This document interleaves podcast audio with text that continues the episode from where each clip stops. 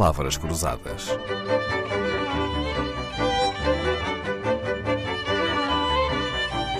Porque quase tudo é uma questão de semântica. Dennis Redman, um ícone do jornalismo internacional, foi correspondente da Associated Press. Fluente em seis línguas, escreveu reportagens em 80 países e foi correspondente em Portugal da famosa agência de notícias norte-americana. Aterrou em Lisboa em 1965, três anos antes de Salazar cair da cadeira. Aliás, ainda hoje guarda um recorte de jornal com uma fotografia sua, com um pouco mais de 20 anos, em que se vê António de Oliveira Salazar e Silva Paz, o chefe da PID, olhando para o nosso convidado.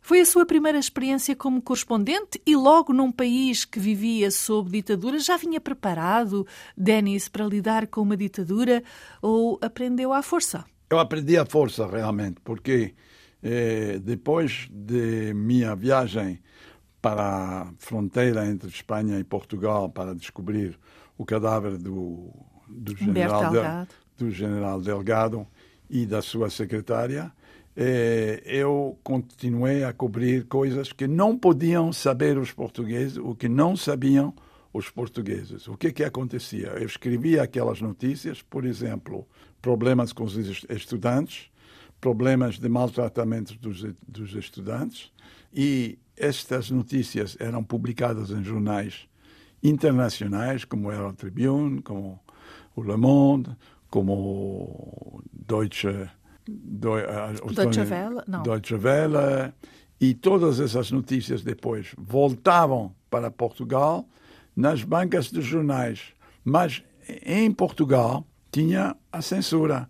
E os portugueses que sabem disso sabem que tudo o que era um pouco eh, contra o regime, eh, que não, eh, tinha que ser se, segredo ou, ou escondido, não era publicado aqui, mas as pessoas sabiam. Não era publicado, mas era lido. Mas era lido. Era sabido. E muitos dos, dos estudantes, por exemplo, liam aquela a, aquela imprensa. As notícias que vinham de fora sobre o seu país. Sobre o seu país. E, portanto, os portugueses tinham que saber de fora o que, que acontecia dentro. Uhum. E, de vez em quando, eu fazia umas crônicas onde contava a história de, dos estudantes e, e do, dos problemas que tinha no Campo Grande na universidade, no Instituto Superior Técnico, etc. Há, aliás, uma história que envolve dois estudantes que tinham sido presos, estavam na cadeia e uh, dois deles tentam o suicídio. Que era uma palavra proibida para a censura, não é? As, as censuras não gostam de palavras, como se diz não. agora, disruptivas. O Denis soube que história é essa e escreveu sobre isso? Eu escrevi sobre essa história. Eh, não escrevi que eram de suicídio, mas escrevi que foram tratados mais. Um deles rompeu os seus óculos e tentou o suicídio, uma moça. Tentou engolir as lentes dos seus óculos, não é? Dos seus óculos, os vidros dos, dos óculos. vidros. E um outro foi ferido depois de ser, eh, depois de ter caído ou saltado do primeiro andar de uma, de uma cadeia. Essas pessoas, eh, depois, quando eu escrevi a notícia dizendo que, dizendo que tinham sido maltratadas, os próprios estudantes começaram a fazer manifestações. Portanto, o regime pensava que, através da minha crônica, tinha causado uns distúrbios, uns motins dos estudantes. E, portanto, o motivo era tentar saber quem deu a notícia? A PID interrogou o Dennis Redmond para saber qual era a fonte. Um dia vieram outros PIDs para meu escritório, na Praça da Alegria, e graças a Deus os meus colegas me disseram, olha, está aí a, a PID veio buscar. Naquela época não tinha telefones eh, com fotos, etc. Portanto, não sabia como é que era. Eu fui pedir conselho ah, rapidamente à minha embaixada, falaram: olha, é melhor ficar um pouco quieto, porque vamos ver o que, que aconteceu. Fui convocado depois de uma negociação entre a embaixada e o Ministério dos Negócios Estrangeiros para um interrogatório na PID e eles tentaram saber aonde, qual era a minha fonte sobre esses maltratamentos. E eu dizia o seguinte: é falsa ou é correta a minha notícia? Não, não, não é isso. Nós queremos saber aonde que o senhor teve a notícia. Porque a preocupação da PID era saber as fontes. E eu disse, olha, eu, se tem um desmentido, eu mando um desmentido. Mas se é justa ou, ou, ou correta, é correta, eu não vou mandar um desmentido.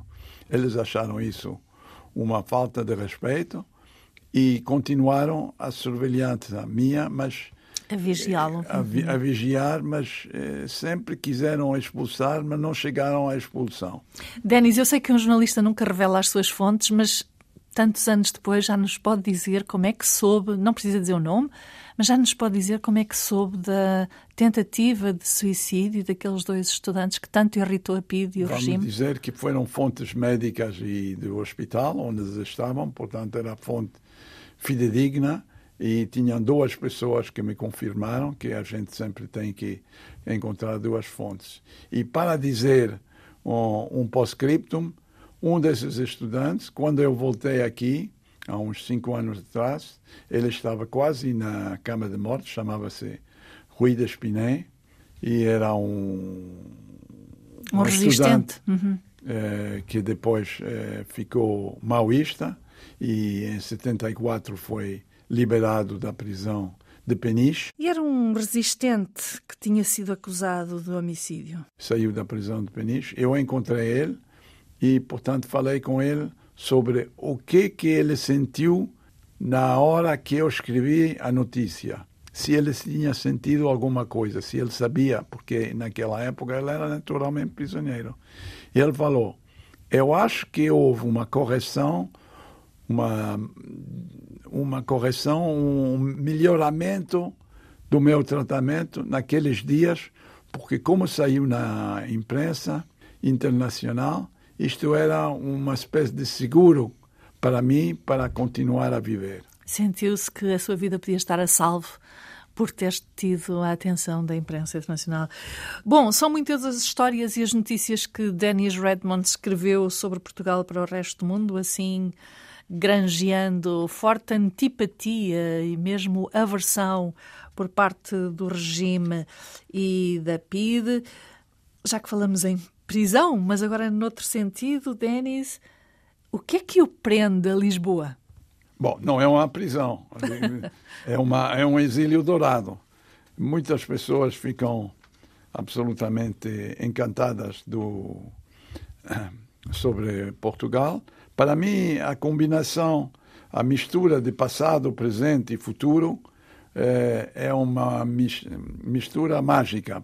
Denis disse numa entrevista ao Diário de Notícias que é especialista em ditaduras. Formado em jornalismo pela prestigiada Universidade de Columbia, Dennis Redmond, fluente em seis línguas, cobriu acontecimentos em mais de 80 países, lidou com guerrilhas, com ditaduras na América Latina, em Portugal, com a crise do Médio Oriente, conheceu três papas. Amanhã vamos falar sobre isso. Palavras Cruzadas, um programa de Dalila Carvalho.